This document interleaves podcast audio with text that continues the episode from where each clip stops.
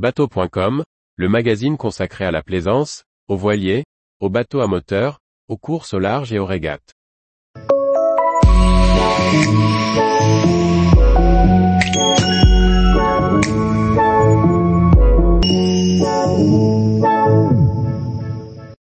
La santé, un point à ne pas négliger avant de naviguer à l'étranger. Par Anne-Sophie Ponson.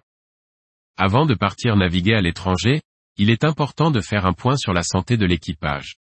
Il n'est pas toujours aisé de trouver des soins de qualité dans certaines zones, alors mieux vaut anticiper avant le départ. Partir naviguer à l'étranger nécessite une bonne préparation, en particulier au niveau de la santé de l'équipage.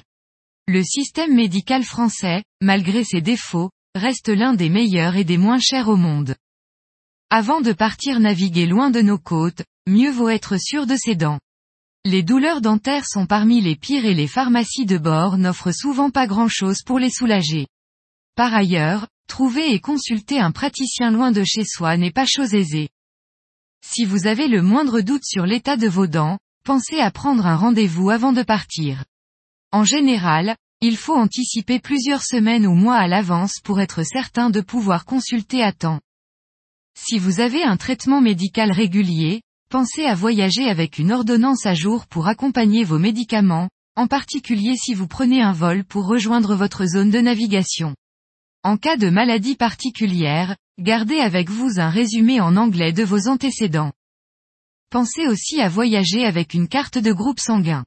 Si vous naviguez dans des zones où le vaccin contre la fièvre jaune est recommandé, vous pouvez obtenir un certificat de vaccination international auprès d'un centre de vaccination habilité.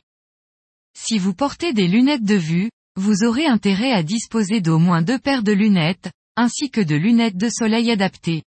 En fonction de votre situation, un rendez-vous chez l'ophtalmologiste et l'opticien peuvent être de rigueur.